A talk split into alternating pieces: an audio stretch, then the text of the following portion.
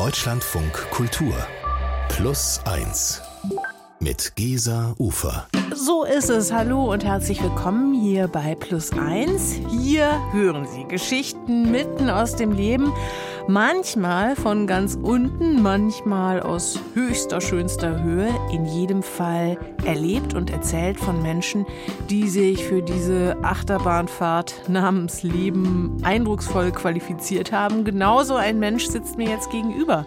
Mein heutiger Gast ist der Architekt Eckhard Feddersen, Jahrgang 46 und ja, man kann wohl sagen, einer der Pioniere für soziales und vor allem barrierefreies Bauen. Herzlich willkommen, Herr Feddersen. Dankeschön.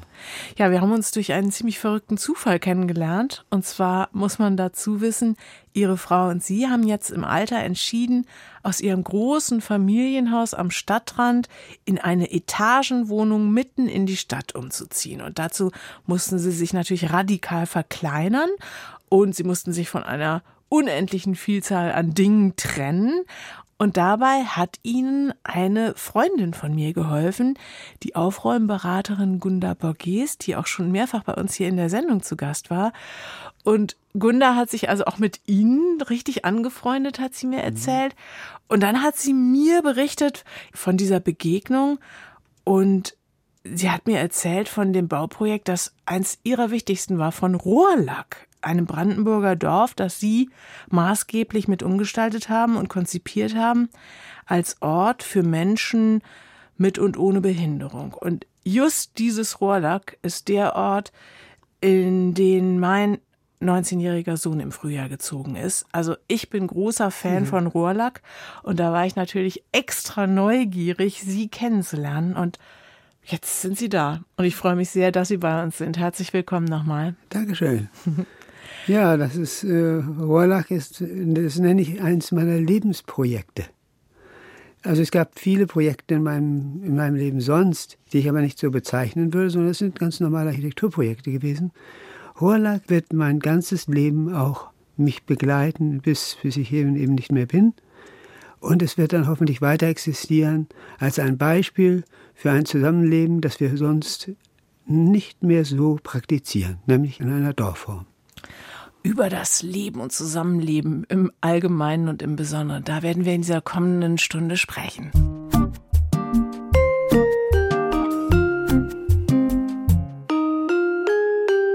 Der Architekt Eckhard Feddersen ist heute mein Plus eins. Und Herr Feddersen, wir müssen unbedingt erstmal ein paar Stationen aus ihrem Leben schildern.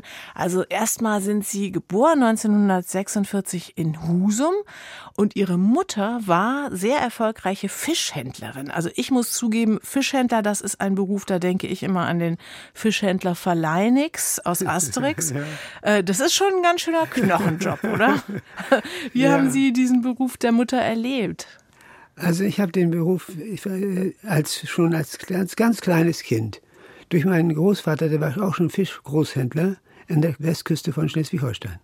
Und die haben die ganze Westküste versorgt mit, mit äh, Räucherfisch, mit frischem Fisch.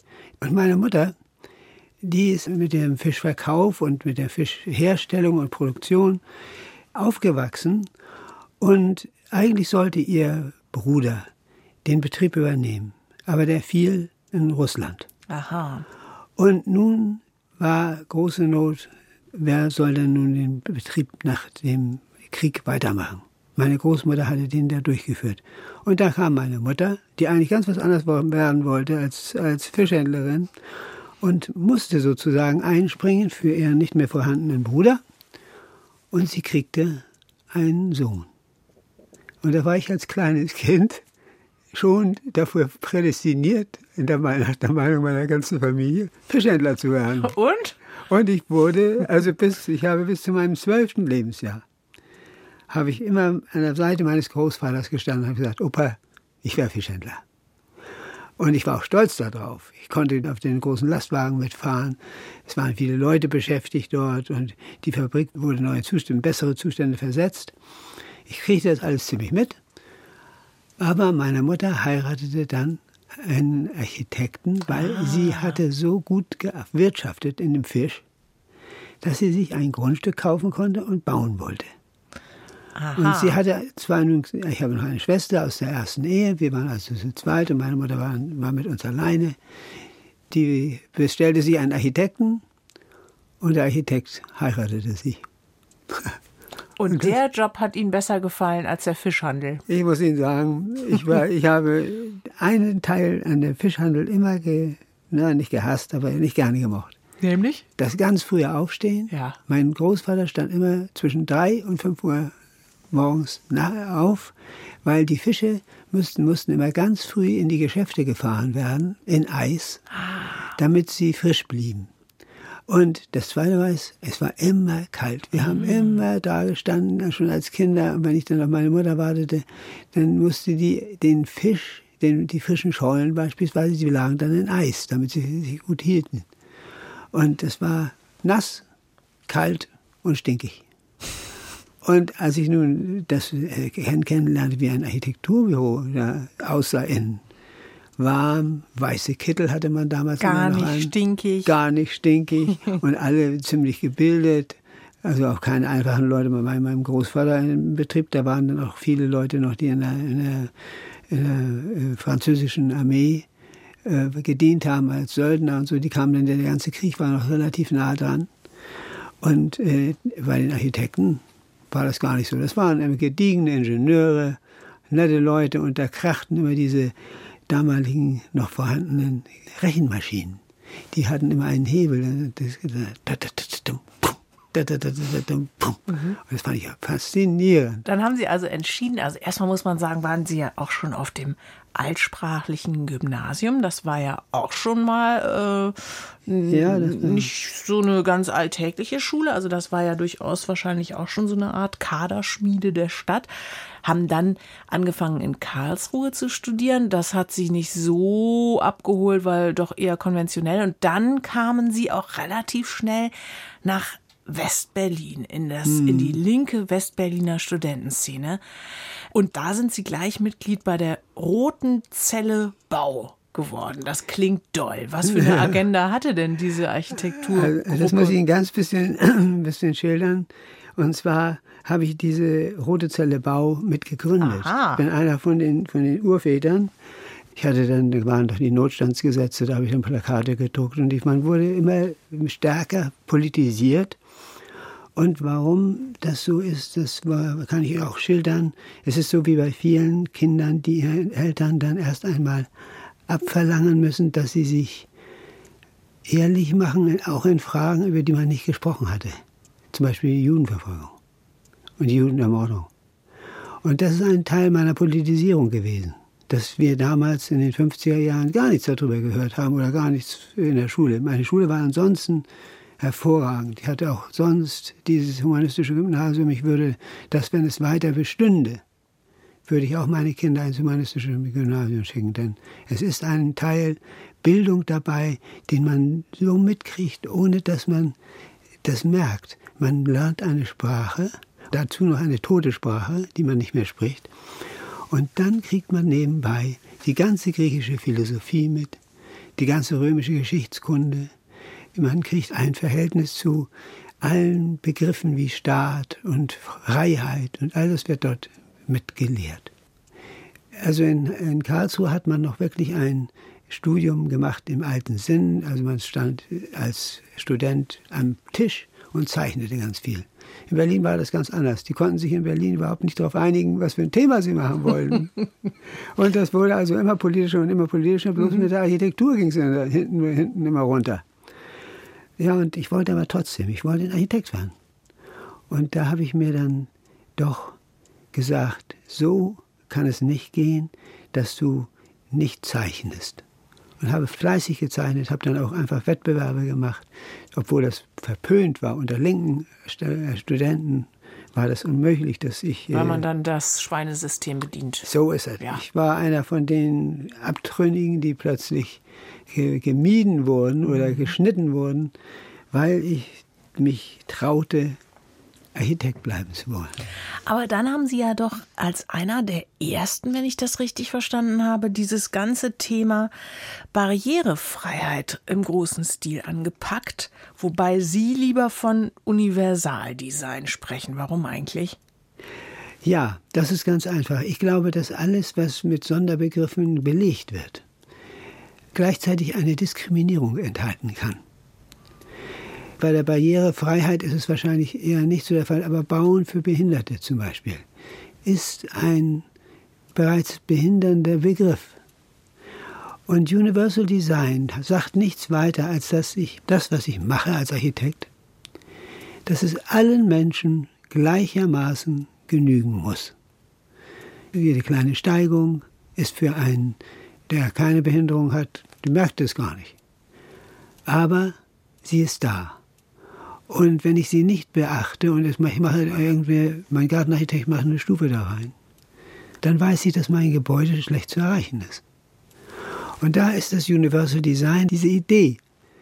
Kein Mensch, whatsoever, darf behindert werden durch das, was ich tue das Universal Design. Über das werden wir auf jeden Fall gleich noch mal ein bisschen näher mhm. sprechen, wenn wir über eins ihrer wichtigsten Herzensprojekte sprechen, das auch für meine Familie jetzt eine besondere Verbindung bekommen hat, denn sie hatten nämlich die Idee und das Konzept für das Dorf, in dem mein Sohn seit Mai lebt. Das ist die Lebenswerkgemeinschaft Rohrlack-Fichel, ein Ort, an dem ungefähr 40 Menschen mit Einschränkungen ja, in WGs wohnen, eingebettet in so ein wirklich sehr schönes, lebendiges Brandenburger Dorf.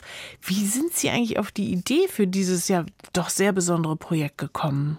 Also das war kein lebendiges Brandenburger Dorf, das war ein totes, totes, das wurde immer toter da. Oh ja. Und ich wurde dahin gebeten, äh, um mir das anzugucken und äh, habe dann einen Vorschlag gemacht für die Bürgermeisterin, die damals am Amt war. Und die hat das dann dem Gemeinderat dort vorgelegt. Und das wurde begeistert begrüßt. Das Dorf wünschte sich Menschen mit geistiger Behinderung. Sie haben in den 70er Jahren mal diesen schönen Spruch geprägt, kein Schwein will ins Heim. Ja. Was wollten Sie denn anders machen? Ha. Ich denke, ich wollte ein normaleres Zusammenleben ermöglichen, als es beispielsweise auch in der Stadt möglich ist, also auf den Straßen spazieren zu gehen, als Mensch mit einem gewissen Gefährdungspotenzial. Das ist im Dorf viel einfacher durchzukriegen als in der Stadt. Oder nehmen Sie das Fahrradfahren. Die Dreiräder zum Beispiel, viele Menschen mit Behinderung, die nehmen gerne ein Dreirad, weil sie da nicht umfallen. Das ist natürlich in einem Dorf viel besser zu bewegen als in einer Stadt. Sie sind also einfach so in der Aufnahme sozialer Kontakte im Dorf bevorteilt. Und je größer ihre Einschränkung ist, die sie im normalen Leben haben, desto größer wird der Vorteil des Dorfes.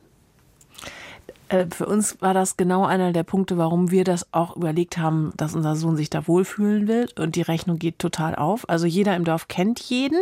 Ja. Und die Menschen mit Einschränkungen können sich völlig frei bewegen.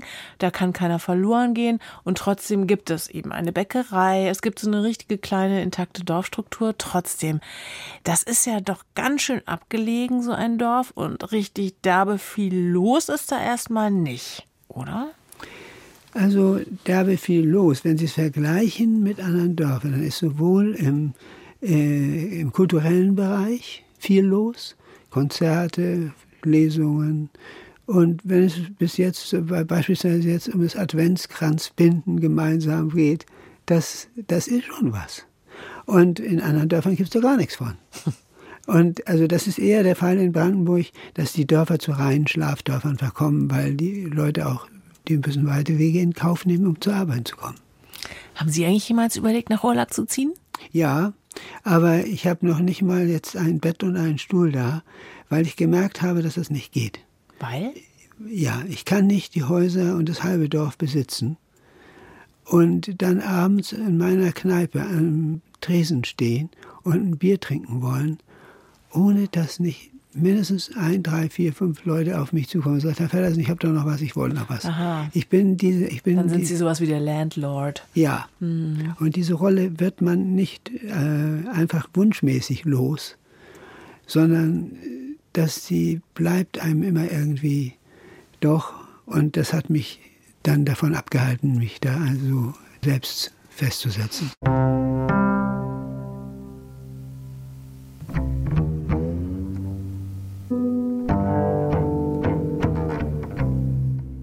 Apropos Wohn- und Lebensmodelle. Sie sind eben nicht nach Rohrlack gezogen, aber Sie haben trotzdem gerade eine große Veränderung vollzogen. Sie sind von Ihrem ja, großen Familienhaus, ja. also einem Einfamilienhaus am Stadtrand, in eine Etagenwohnung gezogen. Eine dolle Umstellung sicher nicht nur, was das Platzangebot betrifft. Sie haben auch Ihre alte Nachbarschaft und einen Teil Ihrer alten Kontakte hinter sich gelassen, richtig? Ja. Meine Frau und ich, wir sind gleich alt mit 77 Jahren. Wir haben gemerkt, dass dieses große Haus, wir haben also 480 Quadratmeter Wohnfläche in dem Haus, wir haben äh, ein Grundstück mit 1600 Quadratmetern und das war zu viel. Und wir haben das einfach gemerkt, äh, besonders jetzt durch meinen Parkinson. Ich habe jetzt im 14. Jahr Parkinson. Dafür sind Sie wahnsinnig fit. Das kann man gar nicht glauben. Ja, das ist, ist aber wahr. Ich habe 2009 beim äh, Marathon in London die ersten Erscheinungen bekommen, die mich veranlasst haben, zu einem Neurologen zu gehen und zu sagen, mal nachzufragen, ob das Parkinson sein könnte. Seit 2011 bin ich äh, in, in starker Behandlung. Also ich muss jeden Tag äh, alle drei Stunden heute meine Medikamente einnehmen, auch in der Nacht. Ja, also über die Dauer der Zeit, bin, muss ich sagen, habe ich mich auch ganz gut gehalten. Äh, eine, eine Freundin von mir, die sagte immer, du hast es so gemacht, dass du diese Krankheit vorausgesehen hast und ihr die Spitze genommen hast, dadurch, dass du so viele Marathons gelaufen bist. Aha. Also wir haben 15 Marathons gefinisht und das ist, ist dann doch der Krankheit gut zu, also die, die, da bin ich gut dabei weggekommen. Erstaunlich. Thank you.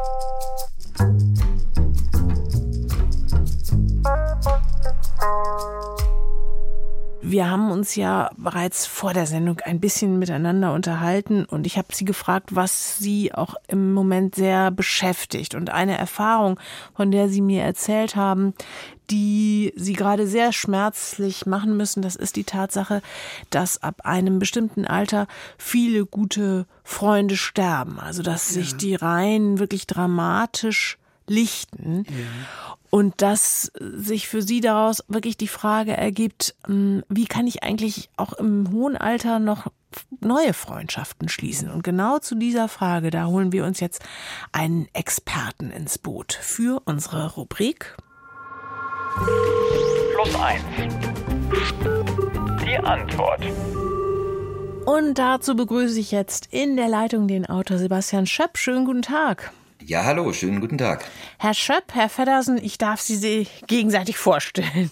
Hallo, hallo Herr Feddersen. Ja, hallo. Ja. ja, und ich darf Sie vielleicht zunächst fragen, warum sind Freundschaften vielleicht gerade im fortgeschrittenen Alter doch so wichtig für uns, obwohl man doch im, im ersten Moment denken könnte, ah naja, also die alten Leutchen, die werden doch immer eigenbrötlerischer, immer schrulliger, vielleicht haben die auch immer weniger Talent zur Freundschaft. Was sagen Sie, Herr Schöpp? Naja, äh, Freundschaften sind natürlich in jedem Alter wichtig, aber äh, natürlich ist es auch so, dass man im Alter sich ein bisschen schwerer tut damit. Das hat natürlich in erster Linie mit der Beweglichkeit zu tun. Als Kind, da geht man auf den Spielplatz und dann findet man automatisch Freunde. Ne? Später in der Schule, man ist ständig unterwegs. Wenn man dann äh, im Alter etwas eingeschränkt ist in der Beweglichkeit, wird es schwieriger. Aber ich meine, das heißt nicht, dass man im Alter keine neuen Freundschaften schließen könnte. Es gibt aber tatsächlich auch kein Patentrezept dafür. Ne? Also was dazugehört, ist ein gewisses Maß an Offenheit und Interesse für die Freundschaft. Und ja, dieses Interesse scheint ja da zu sein und das ist eigentlich schon die beste Voraussetzung. Nun gibt es ja aber diesen feinen Unterschied zwischen neuen Bekannten und richtigen Freunden. Herr Feddersen, Sie haben, glaube ich, Bekannte reichlich, hm. aber wie findet man denn dann nochmal ja diese andere Qualität und wie würden Sie die überhaupt definieren? Also ich glaube, Voraussetzung dafür ist, dass man überhaupt gerne mit anderen Leuten zusammensitzt und quatscht. Und für mich war es immer so, ich habe das gebraucht, um in der Mitte meines Lebens den Weg zu finden. Also je mehr ich mich mit Menschen abstimme, desto mehr finde ich den Pfad, der wirklich zum Ziel führt. Weil Freunde auch wirklich einmal, ja, die, die, haben die, die Chutzpe einmal zu sagen, ja, wenn man auf der falschen Fährte ist. Ja, die geigen einem schon ab und zu mal den Marsch und dann wird man wieder schön zurückkommen auf das, was, was einem passt und was einem normal, dann wie, wie man, wenn man vorher normal wirkte und hat sich verstiegen dann braucht man mal ab und zu einen richtigen Kick in den Hintern und dann geht das wieder. Kann ich bestätigen. Das äh, habe ich auch so ein paar Leute, die, äh, die sagen mir die Wahrheit. Und ja. das ist sehr angenehm. Beziehungsweise das ist manchmal nicht sehr angenehm, aber äh, am Ende dann doch. Aber Herr Feddersen, Sie haben auch gerade schon gesprochen von diesen von diesen mittleren Jahren, ja. Äh, wo ja aber viele von uns gar nicht die Zeit haben, gar nicht die Kraft haben, überhaupt sich so um Freundschaften zu kümmern. Herr Schöpp, ja. was, ja. was raten Sie da? Also es gibt ja einfach diese Rush-Hour im Leben und wir haben auch genau. gerade hier gestern in der Redaktion darüber gesprochen, dass man oft gar nicht die Kraft hat, abends noch sich mit Leuten überhaupt zu verabreden und so in unserem Alter. Hm. Aber man sollte sich da richtig so ein bisschen zur Disziplin, zur Freundschaftspflege zwingen. Naja, erzwingen kann man Freundschaft natürlich nicht. Also Kant hat gesagt, Freundschaft ist eine, eine freiwillige Sozialbeziehung untergleichen. Ne? Also das heißt, man kann sie nicht erzwingen. Freundschaft ergibt sich tatsächlich. Freundschaft ist ja. eine Schwingung. Und ich meine, Herr Feddersen hat ja schon das Richtige getan in den mittleren Jahren. Gerne zusammensitzen und quatschen, das ist natürlich die, die beste Voraussetzung. Dass aus Bekannten Freunde werden, auch das kann man nicht erzwingen. Das spürt man. Ne? Mhm. Und klar, die mittleren Jahre sind eigentlich die, die am schwierigsten dafür sind. Sie haben es schon skizziert, man ist eingetaktet ne, in Familie und Beruf. Man glaubt auch im Grunde, oder viele glauben darauf verzichten zu können, weil man hat ja eben die Familie, man ist ja auch so beschäftigt. Und es ist dann meistens, gerade wenn man älter wird, kommt der Moment, wo man feststellt, naja, wer ist denn da überhaupt noch? Ne? Ein weiterer Moment, in dem äh, man sich da sehr klar werden kann, dass man vielleicht was versäumt hat, ist, wenn zum Beispiel eine Familie zerbricht, wenn eine Ehe geschieden wird, wenn eine Beziehung auseinandergeht. Und dann stellt man vielleicht fest, die letzten 20 Jahre habe ich mich außerhalb dieses Kreises kaum bewegt. Also auf wen soll ich jetzt noch zugehen? Also ist es tatsächlich so, dieses Zusammensitzen und Quatschen ist eigentlich das Allerbeste und ich kann eigentlich jedem nur raten, das so oft wie möglich zu tun und nicht die ganze Last der Sozialbeziehungen, die ganze Last des Lebens immer nur in der Familie auszuleben. Das ist äh, natürlich die erste Station, aber es gibt da noch mehr darüber hinaus und gerade die Freundschaft ist etwas, die ja auch einen sehr entlasten kann, wenn es mal in der Familie Stress gibt. Aber wie und wo findet man denn jetzt neue Freunde ja, im Alter? Gerade wenn man vielleicht nicht so ein Fable für Bingo und Kanaster hat. Ja, ich will immer, meine persönliche, ja. Äh, mein persönliches Erleben war so. Ich war mit 40 Jahren erfolgreich als Architekt, hatte ein großes Büro, war ständig unterwegs, hatte drei Kinder und ich fühlte mich allein. Darüber habe ich mit meinem Vater dann gesprochen. Ich habe ihm mal gesagt, du, ich, mir es eigentlich gar nicht so gut. Ich bin zu allein. Ich bin so ein, so ein für alle jetzt so ein, so ein Macher, der, der, der, der sich auch mitzieht. Aber ich bin trotzdem allein. Da sagt er, versuch's mal mit einem alten Verein, in dem ich war, mein Vater, ich, der war Freimaurer. Okay. Ganz ich weiß ganz wenig über die. Ich, die sind haben auf jeden Fall sie das so rätselhaft Beleumund und ja, Illuminaten, ja, ja, ja. Geheimbund, also ein Zeug. Männerbund. Völliger Unsinn. Ja? Völliger Unsinn. Wenn man das heute als mit einem Begriff des 18. Jahrhunderts belegen würde, dann würde man sagen, das ist ein Tugendbund. Goethe war Freimaurer, ne? Ja. Genau, und Goethe, Goethe Mozart war, war ein, ja. ein großer Freund der Freundschaft. Also gerade weil ja. Sie Goethe ansprechen, Goethe und Schiller, das ist ja so eine Musterfreundschaft eigentlich. Ja. Und das war ja auch die Zeit, diese Epoche des Idealismus, in der die Freundschaft ja auch öffentlich so zelebriert wurde. Ne? also genau.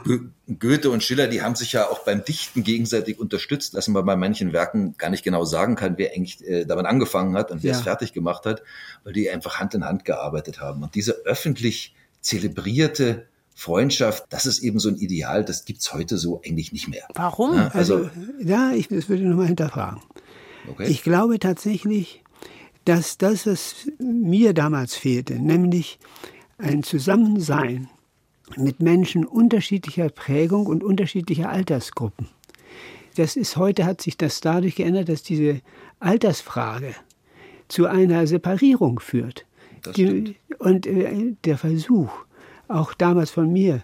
Äh, ich brauche Menschen, die mich beraten, mit denen ich abends zusammensitzen kann. Und wie, wie komme ich da jetzt raus aus dem Mist? Mhm.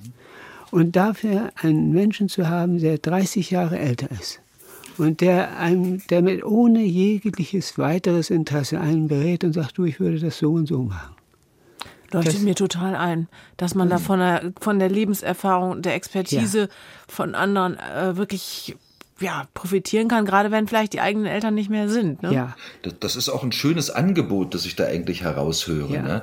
an Jüngere. Fragt mich was. Ne? Lass uns zusammenkommen, lass uns zusammensitzen und ja. wenn man eben vielleicht auch schon altersmäßig ein bisschen eingeschränkt ist, dann kommt halt zu mir ja. und wir reden drüber. Das ist eigentlich genau der richtige Weg. Also besser kann man es gar nicht machen. Es muss nur noch jemand kommen, der auf das Angebot eingeht und eben Sie sagten ja, mit 40 waren Sie da sehr allein, obwohl Sie viele unter Menschen waren. Das geht natürlich sehr vielen so. Also man ja. muss sich da so ein bisschen den Ruck geben und äh, nicht jeder hat die, die Kraft und auch die Einsicht, das so zu tun, weil die meisten glauben, das ist normal.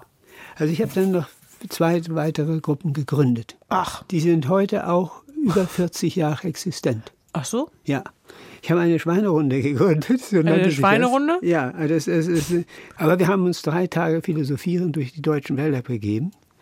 Und äh, diese Gruppe, sieben Leute, die haben wir jedes Jahr ergänzt durch ein Gastschwein, einen achten Mann. Sind es eigentlich nur Männer, darf ja. ich mal fragen? Ja. Naja, das ist langweilig erschienen, aber ich habe ja so viele Frauen um mich herum. Okay, dass ich gut, also, das ist ein Alibi. Also ich, ich, meine, meine Frau, wir haben, ich habe drei Töchter. Ich bin mit drei Schwestern aufgewachsen. Also ich bin umgeben von Frauen. Das hat Ihnen jetzt gereicht. Naja, ich brauche, ein, ein Mann braucht auch mal das Gegengewicht. Ja, das ist, das, das ist sicher richtig. Ne? Also ja, lange Zeit galt es ja auch als ja fast ein bisschen verpönt. Also Männer und Frauen können ja. auch befreundet sein. Ja. Ähm, ist umstritten. Ist umstritten. Der Hahn, auf ja. dem, der Hahn auf dem Mist, der immer gerne kräht, wenn die Frauen vorbeikommen, ja, der ist genau. nicht ganz, äh, ganz von der Hand zu weisen das ist nicht ganz von der Hand zu weisen. Ich, ich behaupte schon, dass es geht. Ja. Man muss nur ehrlich zu sich sein. Ja. ja? Also äh, es gibt ja viele Menschen, die glauben so, die Freundschaft ist so ein bisschen so eine Hintertür oder so eine, so eine Rampe ins Bett sozusagen. Man muss lange genug da nur hinarbeiten und so tun, als wolle man befreundet sein, dann wird schon was laufen. Herr Schopp, da wird aus der Rampe leicht eine Rutsche. Sehr richtig, genau. Eine Rampensau möglicherweise. Also ich muss sagen, Sie kommen hier mal beide vom Thema ab. Wir wollten ja darüber sprechen, wie man also jetzt als älterer Mensch noch neue Freundschaften schließt. Ja. Und mhm. wir hatten jetzt also schon die Idee mit den äh, ja, Gründungen von wirklich kleinen eigenen Clubs, so, ne? Ja, eine, eine, eine Hilfs, Hilfsgruppe auf Gegenseitigkeit, sowas also, in der Richtung. Ne? Ich glaube nicht, dass die Definition der Funktion solcher Gruppe wichtig ist. Mhm. Nee. Sie braucht nur einen Namen. Bei mir heißt zum Beispiel eine Gruppe Frühstücksrunde. Mhm. Mhm. Und wir treffen uns morgens um acht und äh, diskutieren bis um elf. Pünktlich geben wir dann auch den Löffel, den Kaffeelöffel ab und gehen in die Büros oder was wir auch immer sonst noch tun. Mhm. Sie haben der Freundschaft damit eigentlich einen Rahmen gegeben. Das ja. ist eigentlich genau das Richtige. Also das versucht man ja auch, wenn man von mir aus umzieht, in einen neuen Ort kommt und dort dann sich einen Verein oder so anschließt. Ja. Man sucht diesen Rahmen, in dem sich dann wiederum die Freundschaft entwickeln kann. Allerdings ja. ist es noch keine Garantie dafür, dass Freundschaft mhm. daraus wird. Ein, ein ja, reger Gedankenaustausch ist schön, aber ist noch nicht automatisch Freundschaft dazu gehört hat. Und Sie haben ja vorhin auch schon das, die humanistische Bildung, die alten Griechen ja. erwähnt. Und da ging es ja immer darum, dass die Freundschaft so den ganzen Menschen erfassen muss. Also das ha. heißt, richtig das, befreundet bin ich. Sie sind so direkt an, an, der, an der Grenze dessen genau dran, wo, wo es so wichtig ist, dass das mal ausgesprochen wird. Wie Cicero das auch definierte. Er sagte, es gibt Freundschaften in allen Formen und Varianten.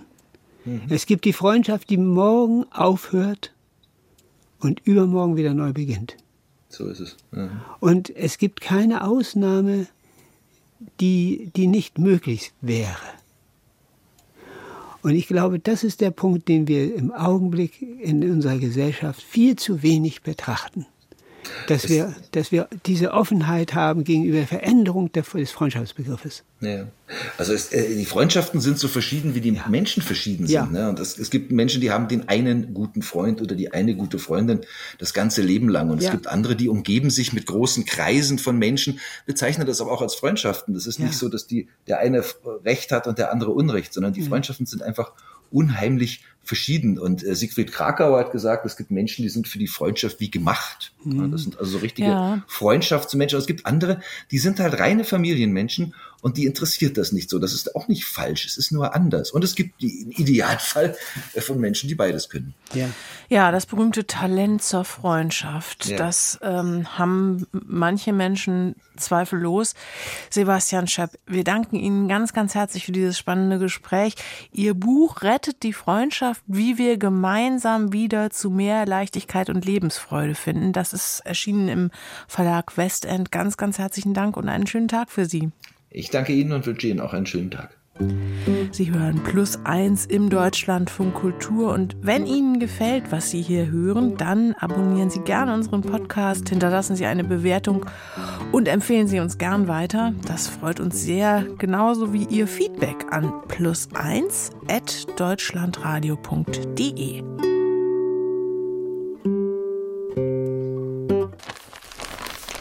Geschenke. Geschenke. Geschenke. Also, das war aus Papier, hat geknittert. Manchmal hat es Flecken, manchmal nicht. Und ähm, da war immer ein Kopf von Karl Marx drauf und den mochte ich immer total. Der hatte so einen Rauschebart, der sah einfach toll aus. Und ansonsten, ja, konnte man sich dafür was kaufen, auf jeden Fall. Das waren 100 Ostmark. Naja, wenn man so klein ist und Geburtstag hat, dann kann man ja nachts schon nicht schlafen. Und dann geht man hin und dann ist man aufgeregt. Also wir haben in einer Neubauwohnung gewohnt und dann hatte jeder immer so eine Essecke stehen mit einem Tisch und gegenüber von der Küche, mal mit Durchreiche, mal nicht. Und dann bin ich immer reingekommen und habe eigentlich brennende Kerzen erwartet und irgendwie habe ich mir das immer gewünscht. Und dann ähm, lag da aber auf dem Wohnzimmer Esstisch einfach nur ein Briefumschlag und da waren 100 Ostmark drin. Und meistens habe ich es dann aufgemacht und gehofft, dass da vielleicht noch was anderes drin ist, sowas wie ein netter Gruß oder ein Herz oder irgendwas. Aber es war halt immer nur der Karl Marx, ne? So. Naja, meine Eltern. Meine Eltern haben den geschenkt, aber ja. Ähm, seit ich mich erinnern kann, war das so. Also sechs, sieben, acht, neun, zehn Jahre alt. Das macht einen halt traurig. Also das hat sich bis heute sozusagen, hat sich dieses Trauma fortgezogen, dass ich meinen Geburtstag grundsätzlich nicht feiere. Und dass ich quasi auch, wenn ich dann doch mal Geschenke bekomme, die einfach nicht aufmache. In, also vor der Person mache ich die Geschenke nie auf, weil ich, weil ich immer zeige, wie ich mich fühle. Und dann habe ich Angst davor, dass die Person enttäuscht ist. Ja, ich habe die gespart, die 100 Mark. Und dann kam das nächste traumatische Erlebnis. Mein Vater hat mir dann dieses Geld gestohlen. Das war dann weg. Ganz schön tragisch. Das Ganze irgendwie. Ja, und dann bin ich mit 14 ausgezogen. So war das. Aber ich mag Karl Marx trotzdem gerne. Herr Feddersen, wie halten Sie es eigentlich mit Geschenken? Also fällt Ihnen ein Geschenk aus der vergangenen Zeit ein, das Ihnen enorm viel Freude gemacht hat? Also ich muss ehrlich sagen, ich bin kein großer Schenker. Natürlich wird man gerne beschenkt, aber ich bin nicht so ein guter Schenker wie meine Frau zum Beispiel. Die merkt sich das, was ich möglicherweise mir insgeheim gewünscht hätte, wenn, äh, wenn es mir bewusst gewesen wäre. Und sie behält das auch ein halbes Jahr lang. Und dadurch ist sie in der Lage, Dinge zu besorgen und mir hin, plötzlich so hinzugeben, dass ich ganz gerührt bin, weil sie so den Kern äh, eines heimlichen Wunsches erkannt hat. Ich würde sagen, Grüße gehen raus an dieser Stelle.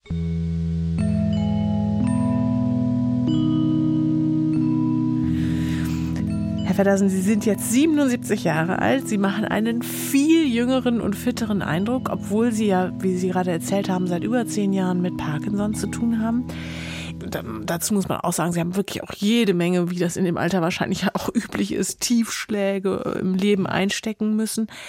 Trotzdem machen Sie einen enorm zuversichtlichen, enorm zufriedenen Eindruck. Können Sie eigentlich benennen, was Ihnen diese Kraft, diese Zuversicht gibt? Das ist nicht so ganz einfach, aber ich denke, ich habe ein paar Begriffe für mich selbst, die mir gut gefallen, wo ich, wo ich mich wiederfinde. Das eine ist die Neugier.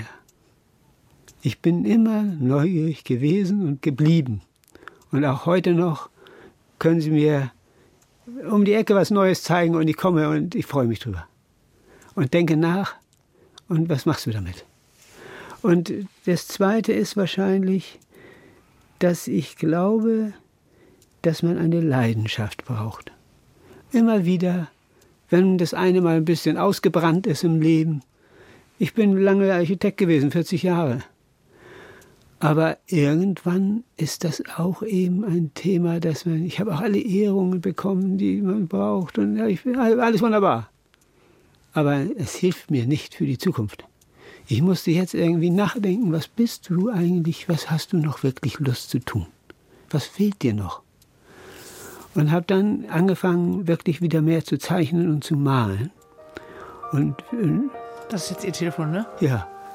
Schön. Ja, das ist mein Telefon. Was für schöne Musik. Das ist eigentlich fast die Schlussmelodie. Ach ja, also ich nein, bin, nein, ich bin, ich bin, die müssen wir mal ausmachen, das können wir nicht machen. Aber das ist meine Tochter, Ach. die in Rohrlack jetzt lebt. Obwohl ich nie daran gedacht hätte, dass irgendwie ein Mitglied meiner Familie oder ich selbst da mal leben würden.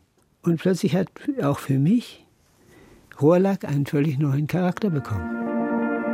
Ich glaube, dass diese Veränderungen, die das Leben mit sich bringt, und wenn man denen mit Offenheit und Neugier begegnet, dass das für mich jedenfalls mein Lebenselixier geworden ist. Wenn mich einer über Krankheiten fragt, dann wäre ich schon skeptisch. Und wenn es länger dauert als fünf Minuten, breche ich das ab.